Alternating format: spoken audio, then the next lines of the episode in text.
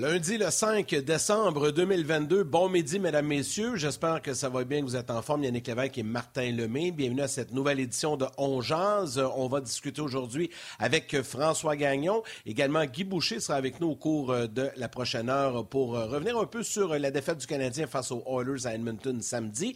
Le Canadien qui est à Vancouver ce soir, Seattle demain. Donc, le voyage sur la côte ouest se poursuit cette semaine. Martin, comment vas-tu? Je vais bien, je vais bien. Euh, toi, ta grippe, est-ce que ça se passe? Ça commence à partir.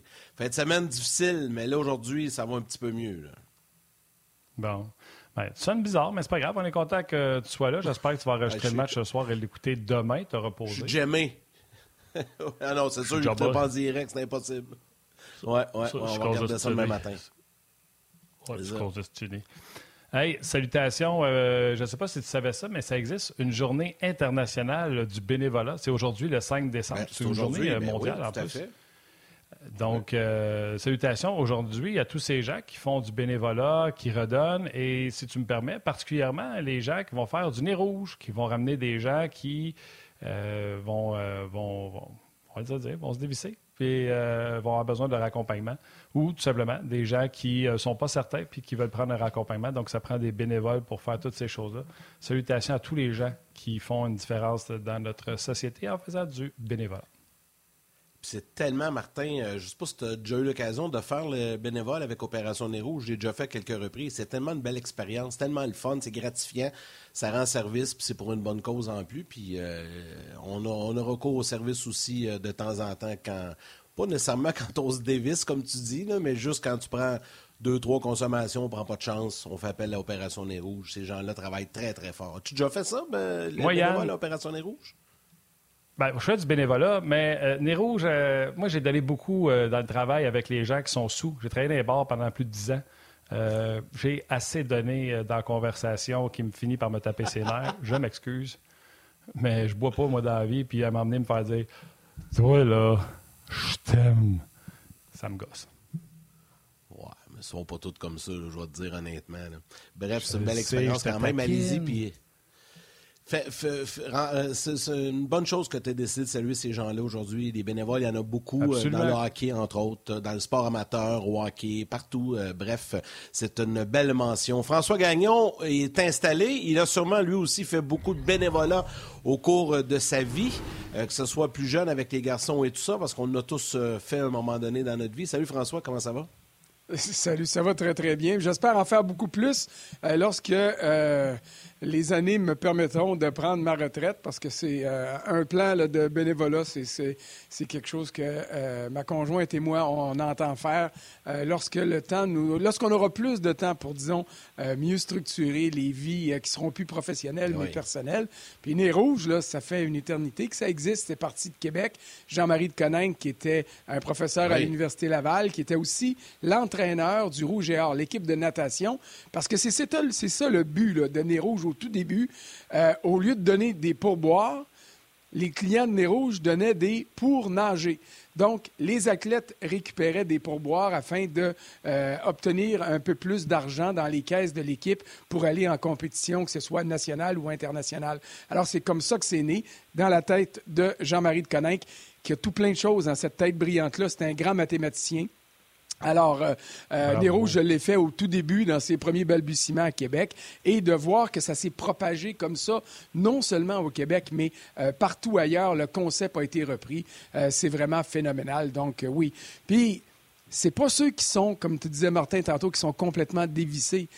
c'est pas à ceux-là qu'il faut faire attention. C'est à ceux qui se disent, oh, je suis correct, moi prendre une chance. Ouais. Moi, je peux vous dire, c'est une très, très, très, très mauvaise décision une décision que j'ai déjà prise dans le passé et qui m'a coûté très cher.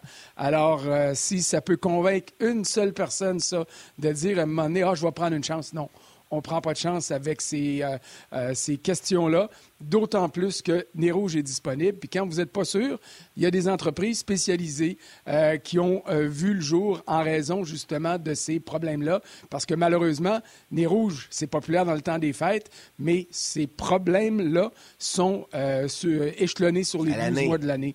Alors, il faut, il faut s'assurer de prendre les moyens nécessaires. Dans le fond, quand tu te poses la question à savoir, ouais, je pense que je suis correct, prends pas de chance. moi, j'ai toujours dit la même affaire. Je l'ai dit, j'ai travaillé longtemps dans les bars. Si tu es capable de dépenser, puis à l'époque, c'était 100$, je présume qu'aujourd'hui, avec 100$, tu vas pas loin. Si tu es capable de dépenser 100$ pour euh, arroser une soirée pour avoir du plaisir, tu es capable de te garder un petit vin pour te ramener chez vous. Euh, c'est un, c'est la moindre des choses. Puis je peux vous le dire, là, euh, les gens, là, tu, décris ça bien en disant, tu sais, la personne qui se dit Ah, je pense que je suis correct, je vais l'essayer. Il y a des gens qui prennent leur voiture puis qui s'ostinaient avec moi à dire Hey, Martin, c'est pas mon char. Puis il était assis dans sa voiture. Puis là, il s'ostinait que c'était pas son char, mais il voulait partir avec pareil. tu sais, à un moment donné, quand vous êtes commis, là, prenez un taxi. Ah, moi, mes amis le savent, moi, je bois zéro, j'ai jamais bu dans la vie. Mais à n'importe quelle heure, là, tu, tu l'as échappé, tu n'as plus une scène, ah, au lieu de prendre une chance, appelle-moi, ça va me faire plaisir de me lever et d'aller te chercher. Il y a aussi ça, là, ils ont pas plein d'amis là, que, qui est fiable et qu'on sait qu'il va servir pour venir nous chercher si on l'échappe. C'est bien, c'est bien. Si jamais je m'accroche les pieds dans le temps des fêtes, je t'appellerai. T'es un peu loin, par exemple, mais moi, je suis en pleine nuit. On va descendre à Sorel, Yannick, ça va me faire plaisir. je t'agace. Yannick, commence par régler ton rhume, là, puis une fois que ton rhume sera réglé, tu penseras à aller célébrer un petit peu. Ah, là, c'est, en fin de semaine, il n'était pas question que je célèbre, m'a dit de quoi, là, le, fameux petit virus, là, euh, c'est ça. Mais on, on va s'en sortir. On va parler, euh, on parler de un peu, là. C'est, beau, les rouges et tout ça, puis le temps des fêtes, puis on aura l'occasion d'en reparler. Mais euh, le Canadien qui, qui l'a échappé à Edmonton samedi soir, défaite de 5-3. Et François, on a vu véritablement les conséquences d'avoir une jeune défensive. Je pense qu'on l'a eu vraiment dans le visage samedi. Euh, complètement. Puis, tu sais, euh, euh, on le savait que ce genre de match-là arriverait. C'est dommage. Puis, c'est pas une roche que je lance aux défenseurs. on s'est ramassé chez le Canadien avec plus de défenseurs recrues que de vétérans au sein de la formation en raison de la pénalité là, qui a chassé du match Joel Edmondson. En fait, lui, je peux dire Joel. c'est pas comme Armia. alors, c'est toujours l'ambivalence. Tu, tu dis, est-ce que tu veux former des jeunes dans la défaite ou est-ce que tu es mieux de les laisser se développer dans la Ligue américaine? On a eu ces discussions-là au début de la saison.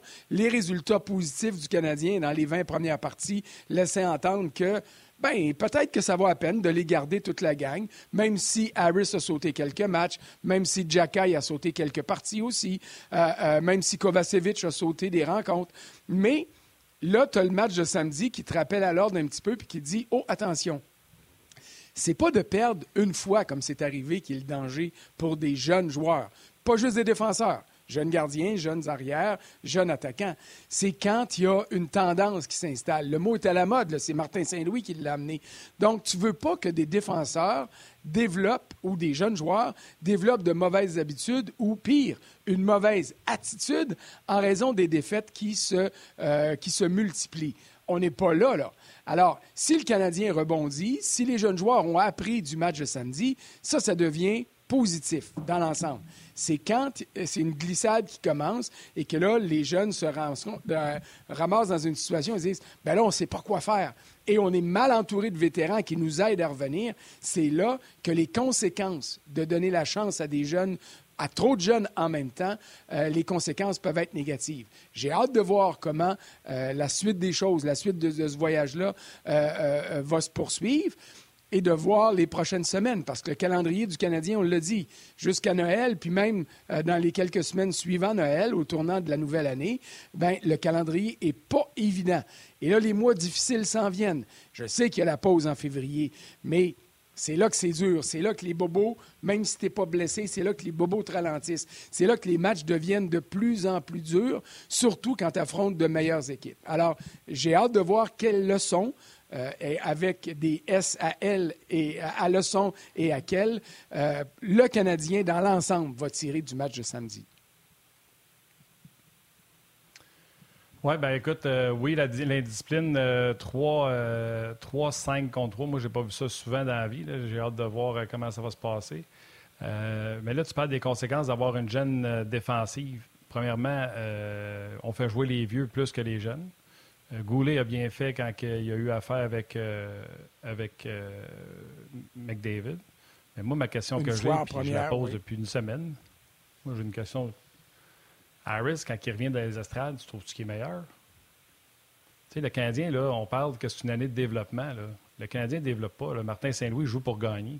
C'est correct parce que tu veux développer dans la victoire, puis etc. Mais pas une fois qu'Harris est revenu des, des estrades puis qu'il était meilleur que la fois d'avant. Fait que, tu sais, à un moment donné, il va falloir statuer à savoir Martin Saint-Louis joue pour gagner. Les autres, on va les développer, ben, on va les envoyer à Laval parce que de toute façon, Martin Saint-Louis fait jouer ses vétérans qui ont pas mal fait. Je lance pas la pierre dans, dans, ce match-là, mais présentement, j'ai comme l'impression qu'on essaye d'avoir l'argent et l'argent du beurre. Bon, mais c'est ça la conséquence. Ce que je voulais dire par rapport à tout ça, c'est qu'il faut maintenir la philosophie. Euh, et la philosophie, pour moi, est claire. C'est au niveau du développement. Et puis, il ne faut pas se laisser aveugler par quelques victoires qui sont survenues euh, en début de saison. Il ne faut pas se laisser aveugler par la victoire de Jake Allen. Je dis la victoire, le vol de Jake Allen jeudi euh, à Calgary. Tu sais, L'objectif du Canadien, c'est pas de gagner cette année. Jeff Gorton l'a dit l'an passé, Kent Hughes l'a dit à plusieurs reprises après son embauche, Martin Saint-Louis l'a dit aussi. Tu veux pas te rendre en finale de la Coupe Stanley, entre guillemets, par hasard, puis faire partie de la queue de la Ligue nationale euh, la saison suivante.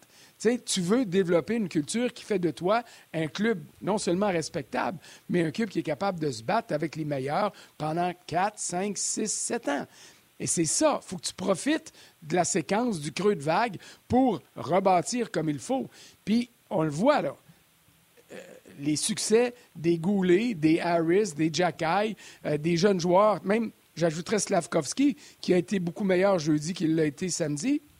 Mais euh, j'ajouterais que les succès de ces joueurs-là nous, nous obligent à être confiants face à l'avenir. Mais il ne faut pas faut pas gaspiller ça. faut pas que ton développement rendu à 60% s'arrête. Il faut que ça continue pour aller chercher le maximum de chaque joueur sur une période à long terme et pas juste là, sur euh, des succès qui sont éphémères. Il faut qu'on vise du succès à long terme chez le Canadien. Et c'est ça que j'ai hâte de voir. comment on va gérer la situation actuellement? Tu sais, euh, tu as parlé d'indiscipline tantôt. On peut regarder les adversaires. Il y a plein de choses. Là. Il y a des joueurs qui doivent euh, je te dirais, ben, qu'ils doivent réagir à des conséquences qui sont, à pas des conséquences, mais à des actions qui, pour l'instant, nous donnent l'impression qu'il y a des mauvaises habitudes qui pourraient s'installer. Il y a un nom qui me vient en tête quand tu dis ça, François. J'imagine que tu vas nous parler de Joel Edmondson, qui n'a pas été. Euh, disons qu'il aurait pu se retenir un peu là, euh, sur euh, la pénalité. Il a copé dans cinq minutes. Il a été euh, expulsé du match également. il n'a pas été puni pour le premier geste, il a été puni pour le deuxième, je pense, parce que c'est comme acharné sur le deuxième coup de bâton. Hein. Tu as entièrement raison de le souligner parce que si vous avez vu le match, puis ou si vous l'avez encore enregistré, regardez la séquence. Quand Edmondson arrive au bain, il regarde l'arbitre en disant Hey, mon demeuré, t'as pas d'affaire à me donner cinq minutes, j'ai frappé sur l'épaule. Puis il touche son épaule. Je ne sais pas si c'est celle de gauche ou celle de droite, là, peu importe. Mais c'est vrai, le premier impact, le premier double échec était sur l'épaule. Il n'y avait pas matière à punition là. Mais euh, Zach Hyman se baisse un petit peu, devient encore plus vulnérable avec la tête le long de la bande. Puis là, tu as un deuxième double échec qui arrive directement sur le bord du casque. Et c'est là que tu as eu la pénalité. Et une fois encore, je veux saluer le travail des arbitres qui ont dit, savez-vous quoi? On n'est pas sûr si c'est un 2, si c'est un 5. On n'est pas sûr si ça mérite euh, une pénalité de match. Alors, on va au banc. On demande à voir sur la tablette la séquence de jeu.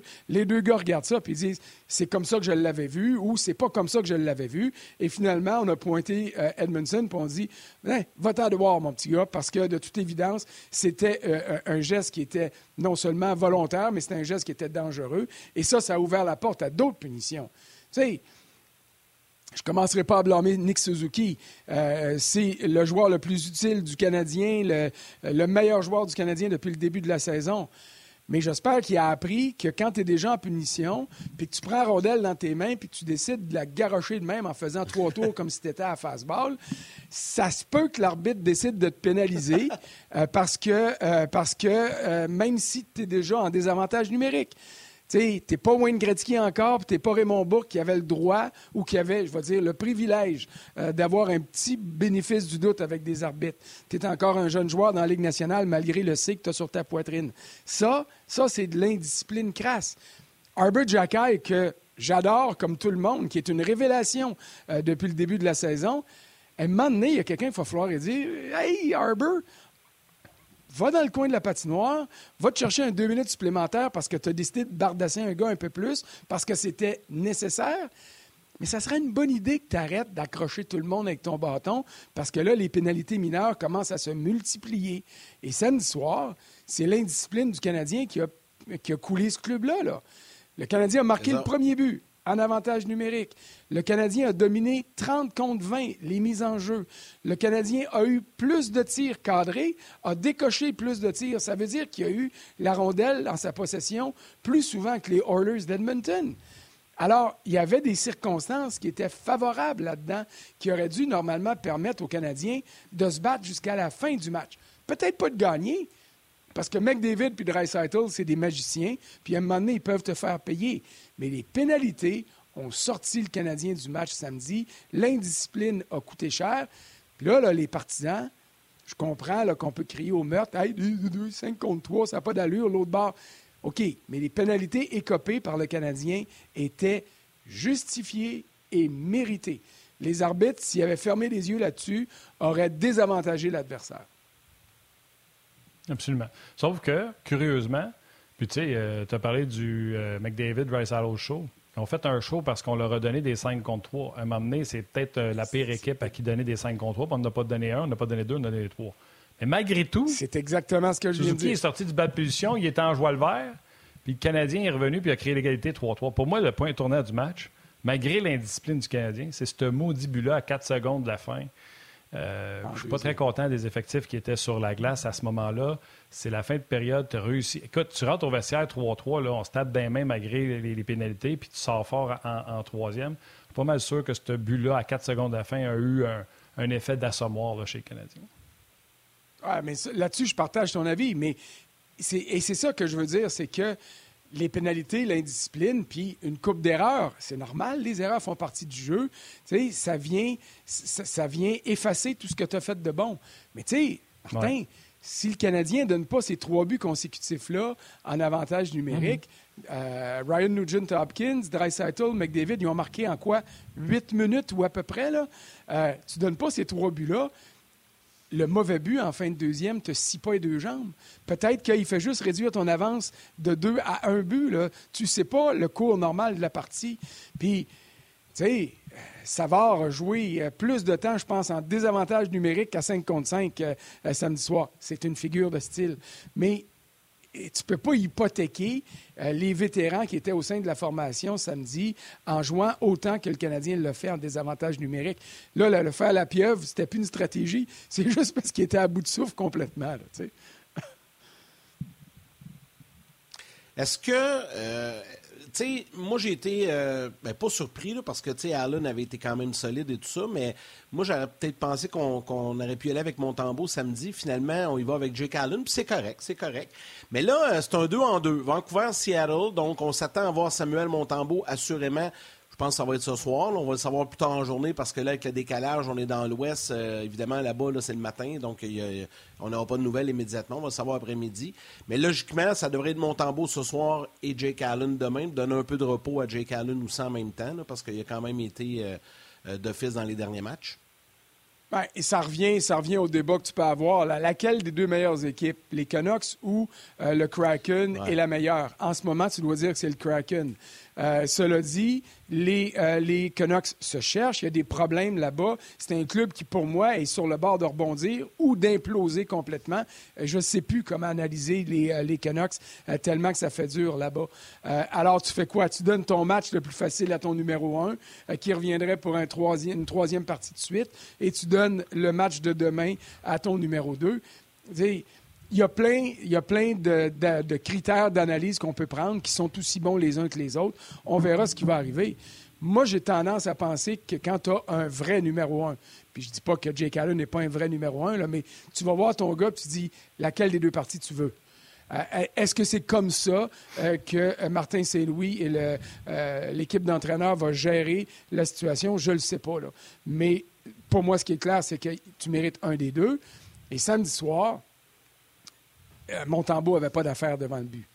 Euh, après la performance à Calgary de Jake Allen, il fallait lui donner le but, parce que si tu lui donnes pas le but, Là, on aurait une émission, on dirait Hey, Martin Saint-Louis a voulu protéger Allen. Il a envoyé Montembeau à l'abattoir contre deux des meilleurs euh, joueurs de la Ligue nationale. Tu sais, ça n'avait aucun sens. Après la performance de jeudi, Allen devait avoir le match de samedi. Moi, si j'étais coach, je pourrais facilement lui donner celui de ce soir et lui donner congé demain. Mais moi, je suis du genre à dire à mon numéro un, qu'est-ce que tu préfères? dans une situation où il n'y a pas une décision qui s'impose dans ma tête, là, où tu n'as pas un bilan qui fait que euh, il n'a jamais été bon contre telle équipe. Je sais que le monde dit Ah, arrêtez-moi ça, ces affaires-là. Non, non, Roberto Luongo l'a dit au temps de la renommée. Il y a des arénas où j'arrivais, puis je me disais Moi, être chanceux si j'arrête la rondelle à soir. Il y a d'autres places où il arrivait, puis il se sentait bien, puis il disait Je ne perdrai jamais ici. Ça fait partie des critères d'évaluation qui font que au lieu d'être 50-50, tes chances de victoire montent à 52-53 Puis ceux qui font des paris sportifs, vous savez que quand vous êtes rendu à 53, 53,5, euh, vous pensez que votre pari est solide. Alors, ce sont tous des critères qui vont entrer en ligne de compte dans la décision de donner le match de ce soir à Allen ou celui de demain, parce que je persiste à croire qu'à moins d'une blessure ou d'une contre-performance euh, de celui qui, sera là, euh, ou à l'opposé d'une performance étincelante, ben, le travail devrait être partagé. Comme si ça allait pas assez mal pour euh, les Canucks. Euh, Brock Besser était supposé de pas jouer. Euh, Bruce Boudreau, après ça, du tough love. Après ça, il a fini par jouer parce qu'il y avait un joueur qui s'était blessé pendant la période d'échauffement ou juste avant la période d'échauffement. Fait que Besser joue. Le gardien Thatcher Temco est blessé. Même au deuxième étage, il y a des allégations pas chouettes à gérer du côté des Canucks de Vancouver. Bref, si c'était pas cool chez le Canadien l'an passé, je te dirais que tout tombe d'en face des Canucks cette année. Ça, là, c'est la pire chose qui peut arriver à un coach. D'identifier un joueur dans ton vestiaire puis de dire c'est quoi, c'est lui qui va payer pour le fait qu'on vienne d'en perdre deux de suite, pour le fait qu'on ait deux matchs en bas de 500, alors qu'on devrait être un club qui se bat pour une place en série, dans une division qui, on va le dire, n'est pas la plus forte de la Ligue. Là, tu prends ta décision et tu dis Hey, c'est lui, je le sors. Là, tu prends la décision, le gars est en maudit, les journalistes, les partisans, ça fait une tempête. Tu es obligé de le ramener contre ton gré. Il marque un but en plus. Là, ton pouvoir ou ton autorité ou ton jugement de coach est remis en question dans le vestiaire. Parce que ceux qui étaient en faveur de Besseux et qui disaient Qu'est-ce qu'il fait là, Boudreau, de te faire payer? Ça n'a pas de bon sens. Puis là, les gars doivent commencer à l'haïr, le coach, parce qu'ils perdent. Bien là, là, puis tu vas avoir Guy tantôt. J'aimerais ça savoir qu'est-ce qu'il pense de tout ça, parce qu'il l'a déjà fait, ça. Pris des décisions impopulaires dans le vestiaire pour secouer son groupe et avoir un résultat. Mais là, tu prends une décision impopulaire, puis c'est même pas cette décision-là qui te fait gagner. Euh, je vais dire, je voudrais pas être d'un soulier de Bruce Boudreau en ce moment parce que déjà que c'est pas solide, il doit sentir que ça se ramollit beaucoup, beaucoup en dessous de lui je pense que du côté de, Vancouver, il y a plein, plein de choses euh, qui, euh, qui vont tout croche. Martin l'a bien résumé en début. On va permettre aux gens de la télé de s'arrêter pour aller au grand titre. On poursuit sur le web. François, on est encore ensemble quelques minutes. Euh, puis d'ailleurs, je, il me semble, j'ai cru entendre tantôt de la réalisatrice Valérie que Guy Boucher était branché. Donc, si jamais Guy est disponible et prêt, François, je vais donner l'occasion de lui poser directement la question, que je trouve ça vraiment intéressant, puis j'ai hâte de voir ce que le coach pense de ça. Donc, si tu le veux bien, on va le faire avec Guy. Il est déjà installé. Guy, euh, tu nous écoutais. Euh, François, une question pour toi. On faisait un lien avec euh, Bruce Boudreau. Je te laisse aller, Frank. Ben, première des choses, salut Guy, mais moi, quand j'ai vu ça aller, je me suis dit, comme journaliste, Wow, ça là, ça c'est l'occasion parfaite d'ouvrir une tempête. Déjà que ça va pas bien à Vancouver, mais comme coach, quand tu identifies ton gars là, tu sais, puis Besser, c'est une vedette potentielle, c'est un gars qui est capable de euh, marquer des buts puis en marquer beaucoup. Là, tu te ramasses pour le mettre dans la formation, puis il marque en plus. Euh, comment tu te sens comme coach? Ton autorité, tu sens-tu que tu es en train de glisser plus ou c'est moi là, qui, euh, qui, dépeint ça de façon pire que ça peut être? Non, écoute, j'ai depuis tantôt, les dix dernières minutes, je parlais de Vancouver, j'ai adoré tes interventions puis ton train de penser. Euh, je pense que là-bas, c'est plus gros qu'on pense. Je, pense que ce qui se passe à pour mon expérience à moi, c'est pour avoir été dans, des organisations en grande santé, puis d'autres organisations, c'était très dysfonctionnel. tout ce qui est dysfonctionnel, nous, de l'extérieur, on, on entend l'infime partie, c'est la tip du iceberg. Ça veut dire que, pour moi, dans des décisions comme ça, il y a beaucoup plus que ça. des fois, tu as une décision comme entraîneur qui est claire, ton organisation va bien, puis tu as un joueur qui va mal, tu lui donnes des chances, il y a des alliés dans le vestiaire, il y en a avec ton gérant. Bon, ça devient du hockey, puis un peu de politique là-dedans, mais ça devient principalement du hockey. Dans un cas comme celui-là, où il y a le côté personnel de Besser, son, son père est décédé, l'organisation en partant du propriétaire jusqu'au deuxième palier, au niveau de la glace, le fait que l'entraîneur, c'est pas l'entraîneur de, de Rutherford, puis même par rapport au fait que Rutherford, c'est le boss, mais il y a un gérant en dessous de lui, il a engagé plusieurs autres personnes, dont une québécoise, qu'on est très fiers d'elle, avec Émilie euh, Castonguay. Mais c'est quand même, je pense, si je me trompe pas, c'est le plus gros, euh, c'est le plus gros deuxième étage de toute la ligue, je pense, en ce moment, en termes de nombre de personnes. juste là, tu pars du propriétaire, évidemment, qu'il y a, euh, on, on, le sait, il y a des allégations et tout ça. Après ça, tu descends un palier, puis deux paliers, puis là, il y a plein de monde nouveau commencer à mettre ça en place, puis qui prend la place de qui, puis après ça, qui prend les décisions? Monsieur Rutherford, c'est le boss. On sait que le propriétaire aussi là-bas est présent. Écoute, je, moi, personnellement, là, sans dire en guise sous roche, je pense qu'il y a beaucoup plus en arrière de, tout ça que juste les décisions de l'entraîneur. Et c'est pour ça que ça devient tellement complexe, parce que l'entraîneur, je l'ai vécu, tu es pris entre l'arbre l'écorce tout le temps. Parce que ce qui peut arriver, c'est que l'entraîneur peut prendre une décision comme ça, mais ça vient de son boss. Ça peut même provenir du propriétaire, sais. Fait que là, qu'est-ce qui est la vérité dans tout ça? C'est très, très, très difficile. Et puis je l'ai vécu. J'ai vécu des endroits où on me laissait carte blanche, puis c'était juste mes décisions d'entraîneur.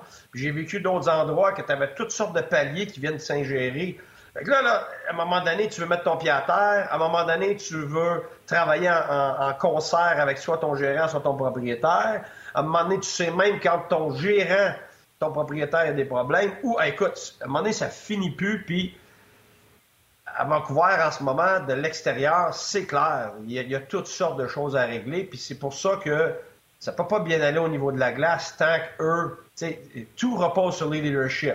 Alors, ça part d'en haut, puis ça va descendre en bas tranquillement. Puis je pense qu'ils sont dans le processus de mettre leurs choses en place comme eux ils veulent. Fait que ça peut prendre un certain temps. Mais oui, François, le problème, c'est que les joueurs savent qu'il y a des problèmes, mais ils savent pas qu'est-ce qui est à décision ou qu'est-ce qui ne l'est pas. Et je l'ai vécu. Écoute, je, me rappelle, il y a eu des échanges d'un gérant à un moment donné. Moi, j'étais contre ça. On pognait une chicane dans le bureau. Parce que moi, je, si je veux que mon club gagne, puis j'arrêtais pas de dire au gérant, mais si tu échanges ces gars-là, moi, j'ai plus le respect des joueurs après parce que moi, je suis obligé de montrer que je te batte, là. Je peux pas dire à mes joueurs, ben moi, je voulais pas, puis ça n'a pas de bon sens ce qu'il fait. Fait que là, t'es, es de même avec ton gérant, hein? mais si t'es de même avec ton gérant, hein, tes joueurs sont plus de même avec toi. Ça, je l'ai vécu. Ben, dans ce cas-ci. Oui. Euh, dans, ce cas-ci, euh, Guy, tu dis Anguille sous roche. Ben, tu sais, euh, mon ami Elliot Friedman, samedi soir, il a dit du côté de Vancouver, selon toute vraisemblance, l'agent de Brock Besser euh, l'agent, c'est Dan Hankinson, mais il fait partie du groupe Octagon, qui est dirigé euh, par Mike Liout et aussi par Alan Walsh, qu'on connaît bien. C'est l'agent de Marc-André Fleury. Euh, ils, ont, ils auraient obtenu, je voyais le au conditionnel, parce que personne ne l'a confirmé, la permission de faire le tour de la Ligue pour dire Hey, Besser, vous intéresse-tu Trouvons une façon de s'entendre, puis moi, je vais proposer. Le groupe d'agents revient au directeur général et dans ce cas-ci, plus au président, parce que Jim Rutherford, c'est un gars qui emmène large au sein de son organisation. Puis on arrive avec une, euh, proposition de transaction euh, pour essayer euh, d'obtenir le départ du joueur. Mais d'une manière ou d'une autre, la décision de samedi, ce qui se passe en ce moment, c'est rien pour aider. Puis les blessures, la blessure à Demko, c'est rien pour aider une équipe qui devrait être beaucoup meilleure et beaucoup plus performante qu'elle l'est depuis le début de l'année.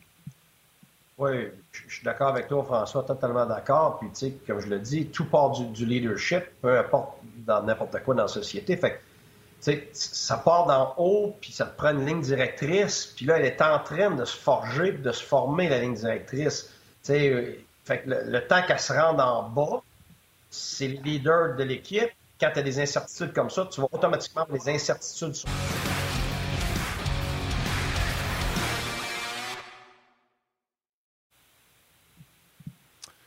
En compagnie de François Gagnon et de Guy Boucher. Guy, tu étais déjà en train de. On était sur les Canucks de euh, Vancouver avant que François nous quitte. Je te laisse terminer ta réponse là, à ce qui se passait du côté de Vancouver.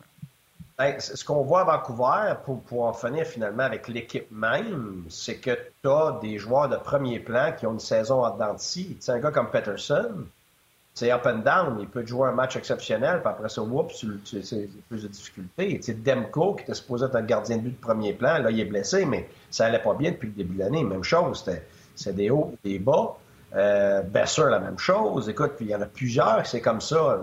Même Quinn à la défense, ont un super bon match, puis après ça, fait c'est une équipe qui est capable du meilleur comme du pire et sur une base régulière. Alors, pour moi, c'est à l'image de tout ce qui se passe là-bas.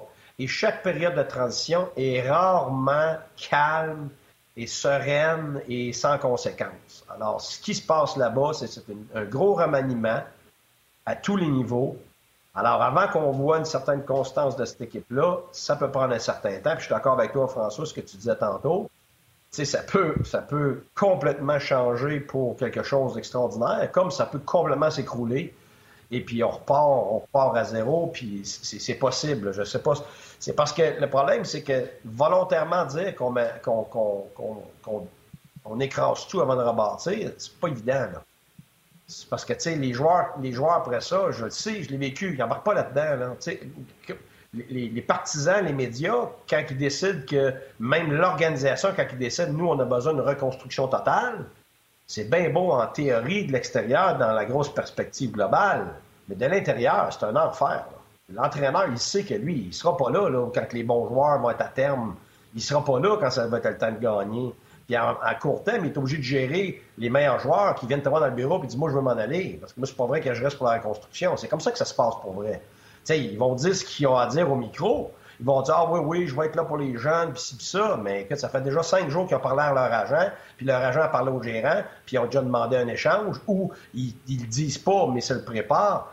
Écoute, c'est un enfer total, Ces situations-là, -là, c'est parce que c'est plus du hockey.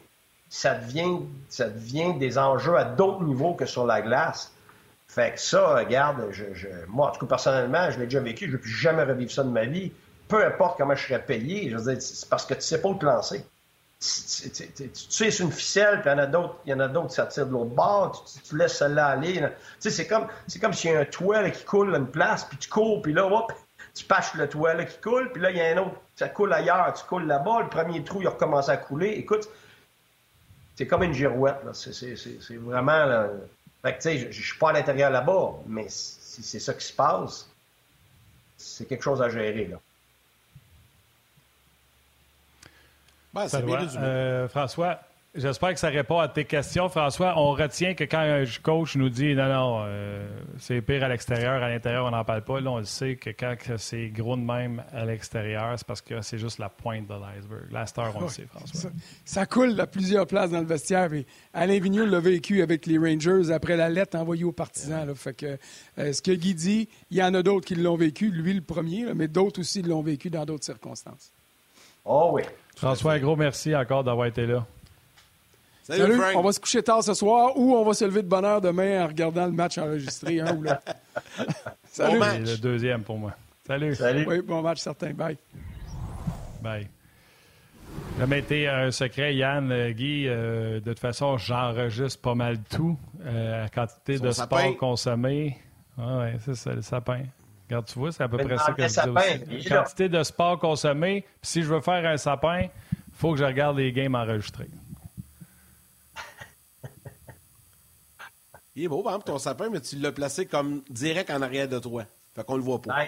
c'est parce que c'est le spot. Je veux dire, j'étais pas pour le mettre juste à côté de la chaise, dans le milieu de la cuisine, là, mais c'est ça. Bonne job, mon Guy. J'ai changé aussi qu'à la plante, là. Euh, l'autre bord.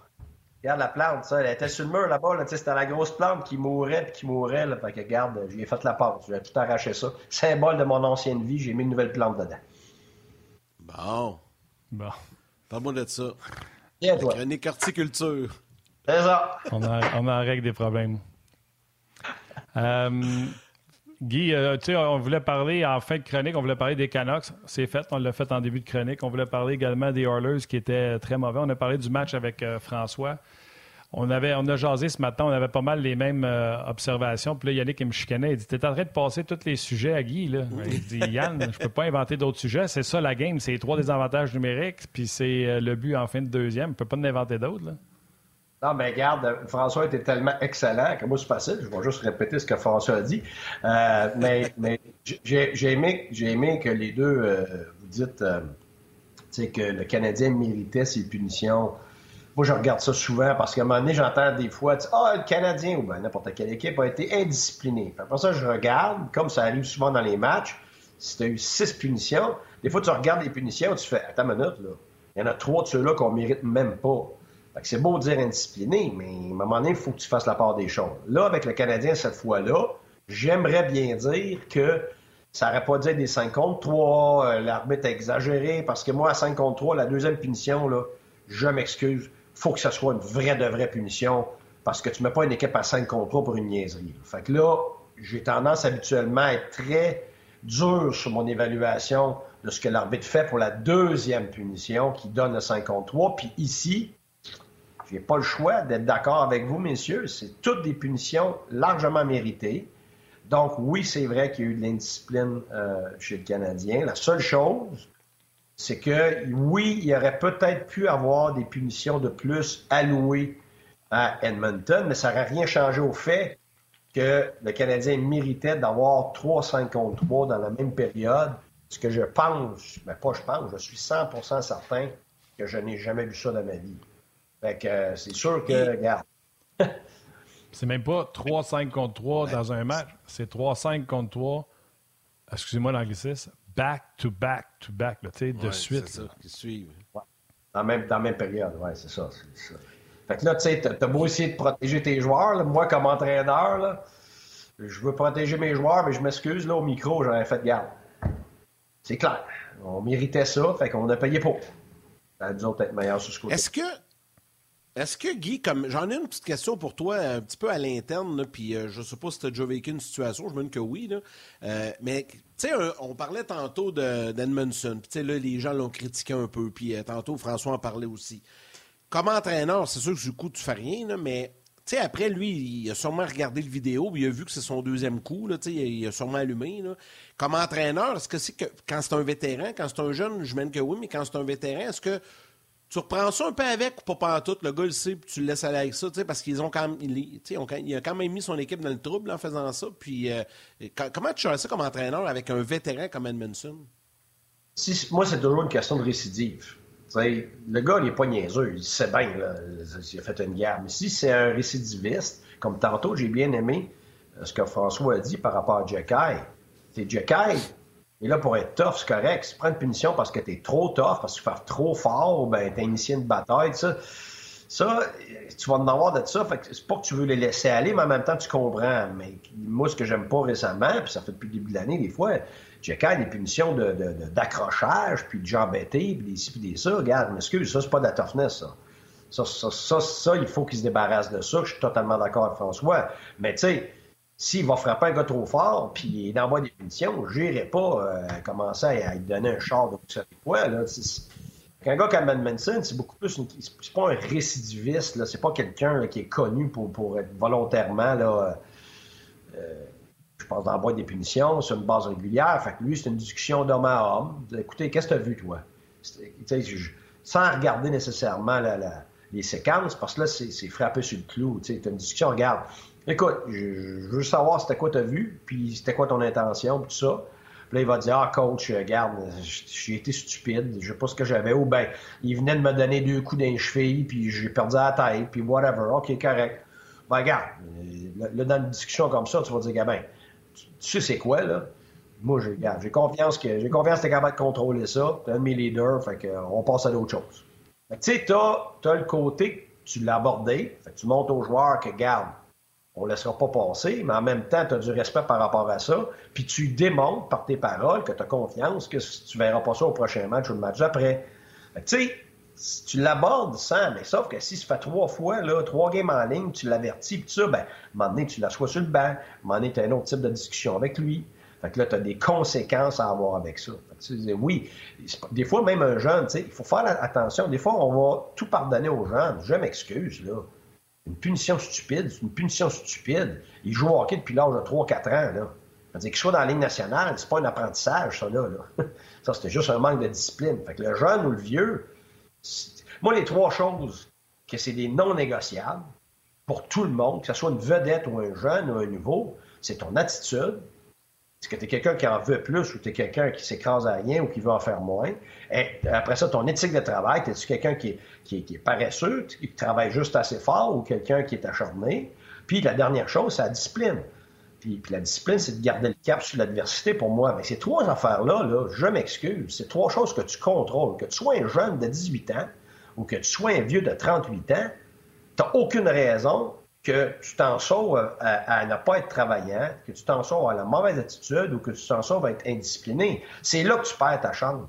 C'est quand tu agis différemment pour ces trois choses-là. Le reste, le temps de glace, le talent, le rôle, les erreurs, ces affaires-là, garde ça, tu gères ça différemment selon les circonstances, selon l'individu. Mais ces trois non négociables-là, là, je m'excuse pour tout le monde, ça.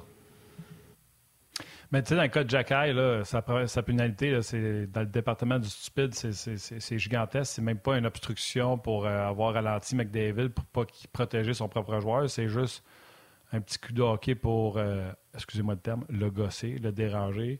McDavid trébuche, puis là, ah, il est tombé à rien. Tu n'as pas d'affaire à faire ça. Mais là, il s'en va marquer un but par la suite. D'ailleurs, j'espère a des joueurs chez Canadiens qui prennent des notes en disant on va amener des lancers du poignet au filet au lieu d'essayer de faire 14 000 passes qui amènent à rien à m'emmener.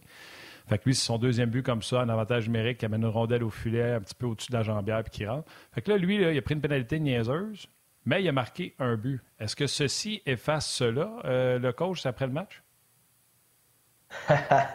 non. non. Non, parce que. Pas avec Guy, ça, je suis sûr. Non.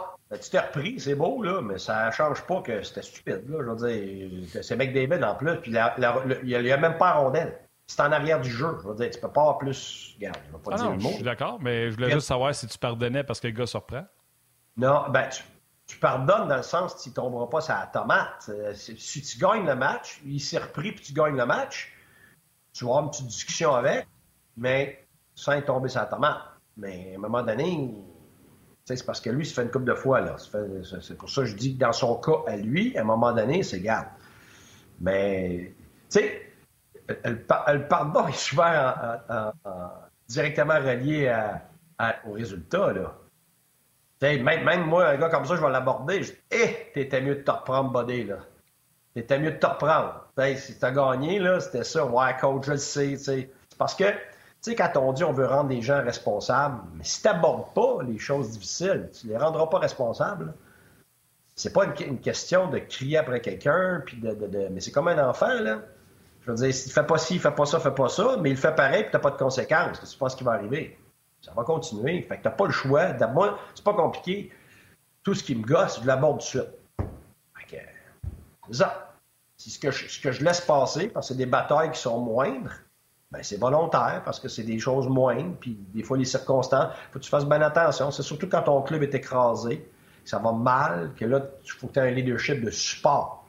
C'est quand ça va super bien que ton leadership doit être un leadership plus tough, plus difficile. Tu veux monter le standard parce que ça va bien. Les gens sont prêts mentalement à accepter plus la critique, à accepter que tu pousses le standard. Puis on fait souvent le contraire. Quand ça va mal, on serre la vis, on serre la vis, mais les gens sont déjà écrasés. En ce moment, le Canadien n'est pas écrasé. C'est en plein le moment de monter le standard. Fait Martin Saint-Louis, il a toute la, je pense qu'il a toute la liberté en ce moment d'adresser les vraies affaires parce que l'équipe ne va pas mal. je veux dire, c'est sûr que c'est c'était pas beau contre Calgary puis ont gagné, mais mentalement, parce qu'ils ont des victoires à travers ça, puis ils tournent autour de, plus que 500, ce qui est, mieux que... Le moral est bon.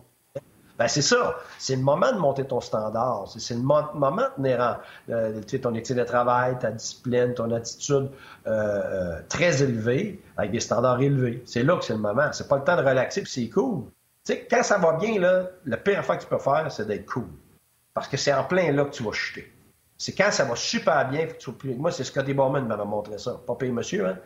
Parce que j'avais demandé, Steve Eisenman. Ah, pas pire, hein? Mais c'est parce que, tu sais, je parlais à Steve Eisenman, puis il me disait toujours, il disait, ah, moi, là, il dit, quand on en gagnait cinq en ligne, là, Scotty Bowman il était un enfer. ah ouais, comment ça? Il dit, les pratiques, c'était l'enfer. Il dit, comment il nous abordait? Il dit, c'était tough, puis ça. Fait moi, je dis à Steve, je dis, écoute, moi, évidemment, j'appelle tout le monde. Fait que je dis, Steve, t'as-tu son numéro de téléphone? Il vivait à peu près 35 minutes de chez nous à Tampa. Ah, il dit, oui, mais il dit Scotty, tu sais, il parle pas à tout le monde, Guy, là. Euh, tu sais, ça se peut bien qu'il te ferme la au nez. Puis, tu sais, lui, il avait vécu le coach, là. On sait que Scotty était tough, là.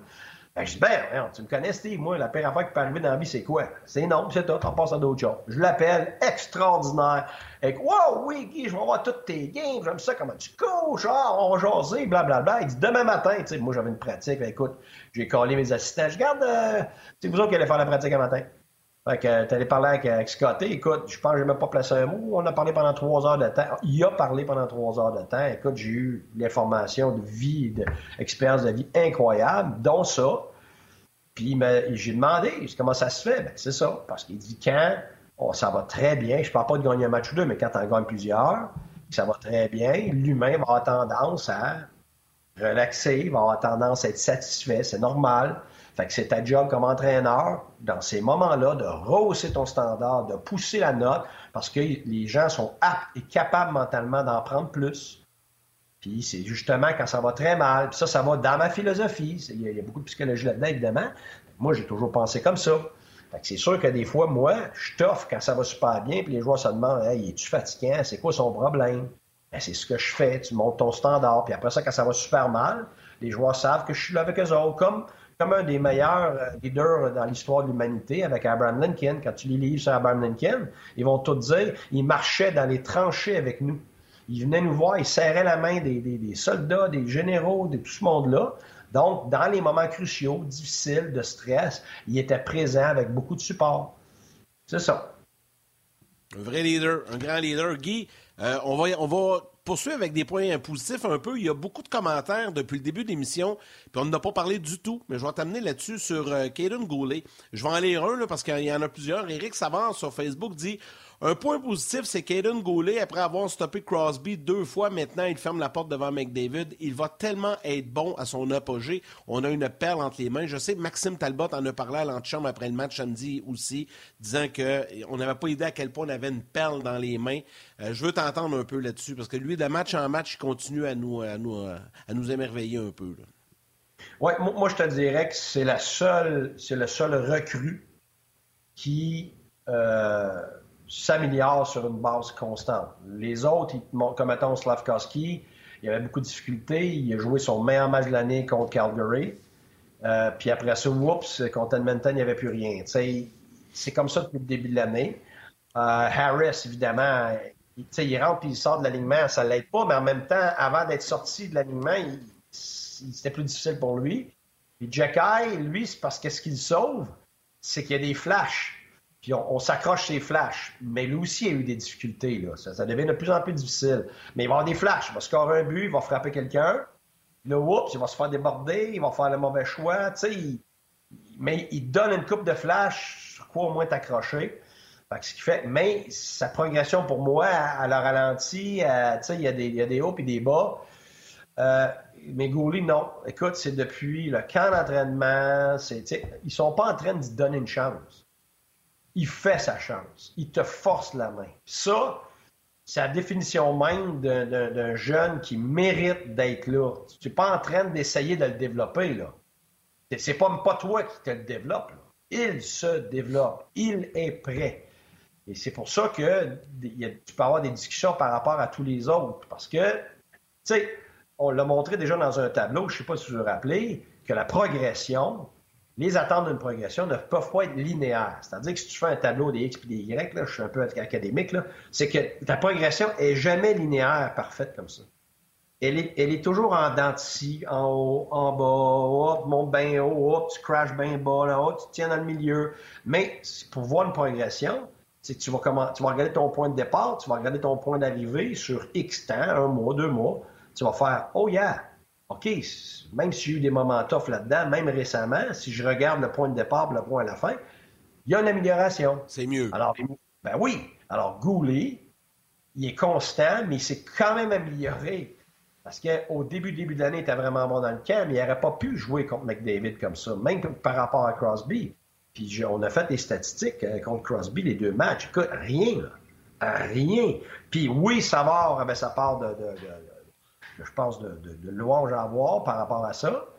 Mais clairement, Goulet, moi, pour moi, Goulet me fait penser beaucoup à McDonough.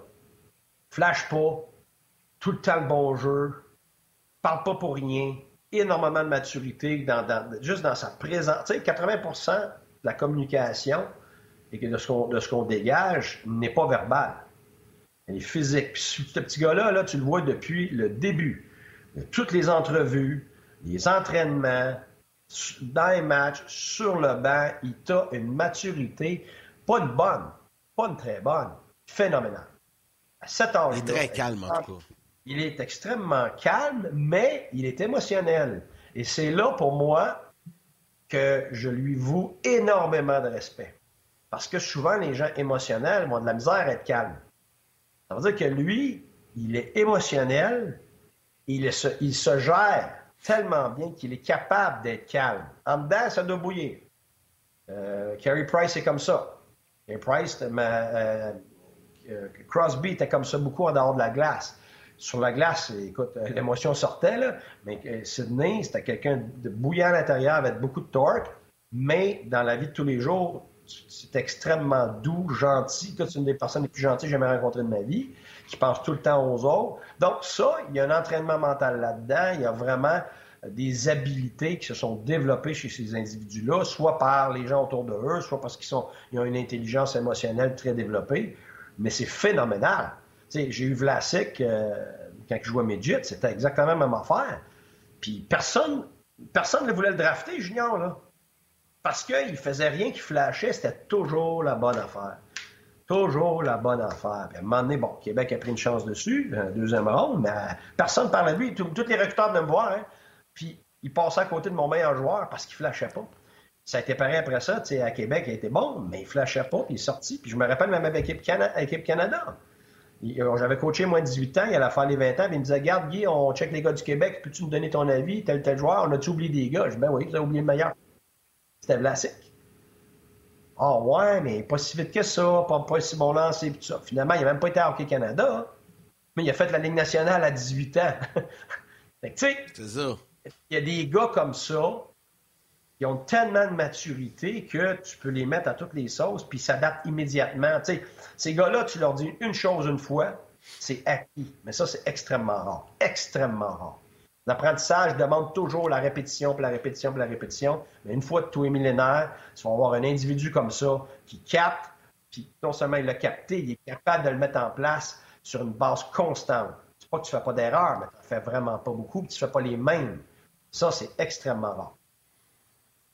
Oui, c'est une, euh, c'est une des bonnes nouvelles euh, chez les Canadiens, euh, celle de Kaylin Goulet. Je me souviens d'André Tourigny lors du repêchage parce qu'Hendrix Lapierre était disponible. Puis là, j'étais là, ah non, ah non. Il dit, tu le regrettes pas avec Goulet. Le temps de dire salutations à nos mères, Yannick, et on va continuer sur le web.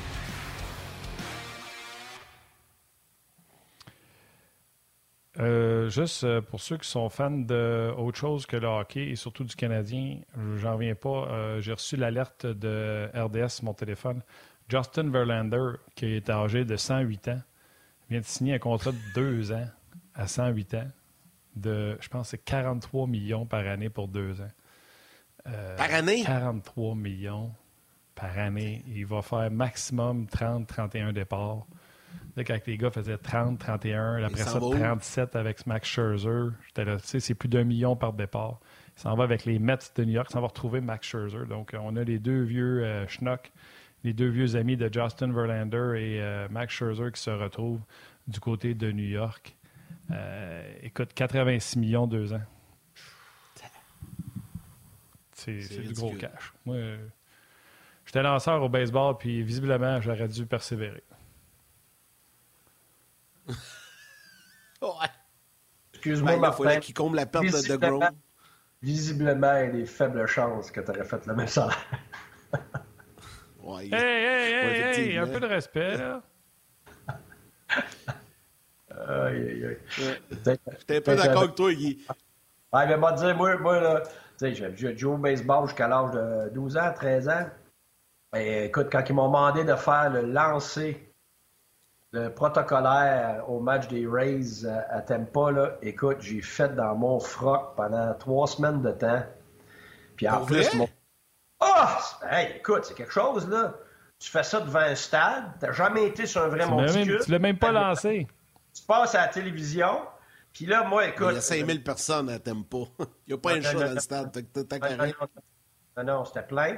Puis, euh, puis là, ben écoute, pendant une couple de semaines, moi, je savais que j'allais faire ça. Puis euh, il y a Dan Lacroix, qui était un jokester, là, mon, mes assistants, il faisait exprès à trois fois qu'on présentait une vidéo, puis que c'était son tour de présenter le vidéo, là. En plein milieu du vidéo, là, il montrait quelqu'un qui faisait lancer protocolaire, mais qui le manquait, genre, foutait ça dans les estrades, à terre, dans la. Tout. Et puis là, les gars riaient, parce qu'ils savaient, ils savaient que je m'en allais faire ça, tu sais. Fait que l'histoire, c'est que je suis arrivé au stade, puis, euh, puis là, j'ai commencé. Puis euh, Julien Brisebois, qui était un gars de baseball, évidemment, il me dit Garde, Guy, euh, Martin Raymond m'avait fait pratiquer toute la semaine, puis j'étais pas pire. Là, j'étais confiant. Il dit Garde, Guy, ça donne rien que tu, te pratiques. Quand tu arrives sur le monticule, là, je te le dis, là, la perspective, là, tu vas faire dans ton froc. Hey, comme de fait. Je pratiquais avec le catcher. Je suis arrivé trois heures avant le match. J'ai dit Garde, avant que tout le monde me voit. Là, je pratiquais, et sacrifice, je lançais tout croche. J'étais comme si là, le marbre était tellement loin, tellement petit, parce que le stade, c'est gros. Là. Je sais pas comment expliquer ça, là, la perspective, c'est épeurant. Puis il n'y a pas personne. là, je pratiquais, je pratiquais. Puis là, là j'ai fini de pratiquer, là, je suais.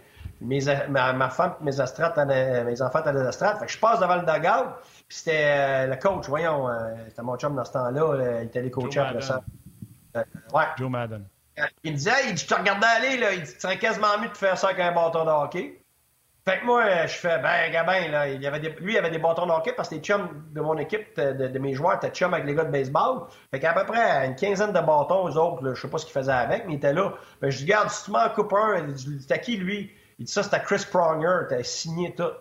Fait qu'il dit, garde, euh, si, tu me, le signes et si tu me le coupes à grandeur, je vais y aller. Mais moi, je fais une joke, là. Je fais une joke, là. Fait que je continue, je marche, tout ça, je repasse dix minutes après devant le dagar, il arrive avec le bâton, il dit M'a l'a coupé. Hein? Là, j'ai dit que j'y allais. Fait que je retourne sur le dugout, retourne avec le gars qui, est le catcher, le vrai catcher, là, commence à pratiquer avec des balles, à shooter ça. Puis, euh, écoute, pas une balle, même pas proche du marbre, n'importe quoi. Ben écoute, là, le je shakais, là, parce que moi, le câble, je m'en allais faire un lancer protocolaire avec un bâton de hockey, à lancer une balle avant un vrai match des Rays. Tu peux le googler maintenant. C'est euh, Guy Boucher, first pitch. Et on l'a, on l'a, on l'a. Et tu l'as, l'image, je sais pas si tu peux présenter, là. Ben, Gabin, là. Ben là, ça, sur un million. T'as dit, là, c'est un sur un live comme ça, là. Je recommencerais un million de fois le pratiquer, je l'aurais jamais, mais check bien ça si tu le montres. Je sais pas si tu peux montrer ça là. live. Non, mais là, attends, Guy, parce que c'est pas instantané, là. On peut pas arriver et le mettre sans onde comme ça, là. Je l'ai envoyé à ah, Valérie, ah, mais. Mais euh, soit que Martin nous le montre sur son téléphone ou quand tu vas revenir cette semaine, on va l'avoir. On prend le temps d'aller chercher comme il faut, parce que je l'ai vu. Là. Moi, je viens de le voir. Là, Mathieu nous l'a envoyé. Euh, c'est ça. Valérie, elle là, donc on va, on va le montrer quand. Tu reviens mercredi, je pense. On va le montrer. On commencera ton bloc avec ça. J'ai coaché des ah games, septième match de Ligue nationale, des double overtime, des médailles d'or, écoute, des championnats qui finissent en 7 dans le junior. Écoute, des affaires stressantes, là, j'en ai vu dans ma vie. C'est la chose la plus la chose la plus stressante que j'ai jamais faite dans ma vie. Ah bon, on le voit, là, tu sais. Une prise. Une prise, buddy. Ah non, non, mais laisse-la aller, laisse-la aller, Martin, ça dure 25 euh, secondes, tu vois plusieurs, ouais, plusieurs plans de caméra. Laisse-la aller. Ils vont, te, ils vont, te, le remontrer de l'autre angle. Écoute, je shake. Je l'ai vu. Je shakeais, j'étais assez content, là. Regarde ça. T'as bien fait ça? Ben. Hein, regarde ça, une belle prise à part ça, une tombante, hein? hey, t'étais moins gris dans ce temps-là, par exemple, hein? Oui, oui, oui, ouais, pas mal. J'avais plus de. ça, bon, je t'ai c'est que, hey Guy, ils ont même pas mis une planche sur le monticule, là. ils ont mis la balle, euh, quoi, sur la terre, puis t'as soigné avec la terre? Non, mais justement, c'est donc que tu me dis ça, parce que le problème que j'avais, c'est que moi, je mettais la balle sur, sur le monticule, mais elle tient pas là, là. Fait qu'elle roulait tout le temps en bas. Fait que là, à un moment donné, j'ai pogné, tu sais, c'est pas du sable là, dans les stades, c'est un genre de grain là, comme, qui en caoutchouc, genre. Fait que j'ai pris, je prenais, là, après ça, j'ai catché, je prenais une coupe de grains. Je mettais une coupe de grains juste pour, tenir la, pour que la balle tienne en plein milieu. Fait que j'ai fait pareil, j'avais une coupe de grains, la balle tenait sur le monticule, puis c'est comme ça que j'ai réussi là. Mais regarde, la vérité, là, je vous jure, les gars, je recommencerai ce lancer-là mille fois. Je passerai jamais proche de réussir ça comme ça. Je veux dire, je l'avais pas réussi une seule fois là, pendant quasiment 45 minutes de pratique avant. Fait que. Euh, c'est l'adrénaline. Ouais. C'est l'adrénaline qui a fait ça, Guy. hey, gros merci, coach. C'était bien le fun. C'est bon, ben merci, là. Les anecdotes, c'est toujours le fun. Les gens adorent ça. Puis là, je suis sûr que les gens vont tous aller voir la vidéo sur YouTube, le Guy Boucher avec son premier lancé. Il y en a un autre, ça ne pas. Il y en a un autre, j'ai dirigé un orchestre. OK, non, mais garde-nous-les, garde-nous-les ça pour la prochaine fois. Les gens aiment ça, les anecdotes comme ça. Dis-nous-les d'avance, on va pouvoir aller chercher des images. bon. Salut Guy. Bye. Un gros merci. Guy Boucher, ses anecdotes, toujours un plaisir. Martin, allons-y avec les trois étoiles. Oh, on va voir hier, mon Yann, j'ai pas de retour à la maison. Bon, ben parfait, j'y vais. La troisième étoile de Third Star du Facebook RDS, Marc-André Martin Masque. La deuxième étoile de Second Star du RDS.ca, Gilbert Charon. Et la première étoile, The First Star de YouTube, Sébastien Houd. Houd. Voilà pour les trois étoiles du jour. Hey, tu me fais pas ça facile, moi, ma grippe, j'ai la misère à quasiment respirer, mais c'est fait. On, est venu à bout de le faire. Euh, merci beaucoup à Guy Boucher. Merci également à François Gagnon qui était avec nous euh, un peu plus tôt au cours euh, de cette émission. Merci à Valérie Gautran en réalisation mise en ondes, Mathieu Bédard aux médias sociaux, à nous Grignon l'anglais, l'équipe de Sportant dans la salle des nouvelles, ainsi que toute équipe de production en régie à RDS. Un gros merci pour votre excellent travail. À vous tous les jaseux, merci de votre fidélité. Demain, Marc Denis et Marc-André Dumont seront là avec nous pour revenir sur le match canadien-Canucks et celui qui sera présenté demain en soirée du côté de Seattle. Oui, deux matchs en deux soirs sur, euh, sur RDS, donc on a hâte de vous euh, en parler. Euh, gardez ça simple, Yann. Juste le temps de dire un gros merci aux jaseux qui sont tellement importants et surtout tellement fidèles. Merci à toi, Yann. Salutations à vos mères, câlins à vos enfants, puis on se reparle demain.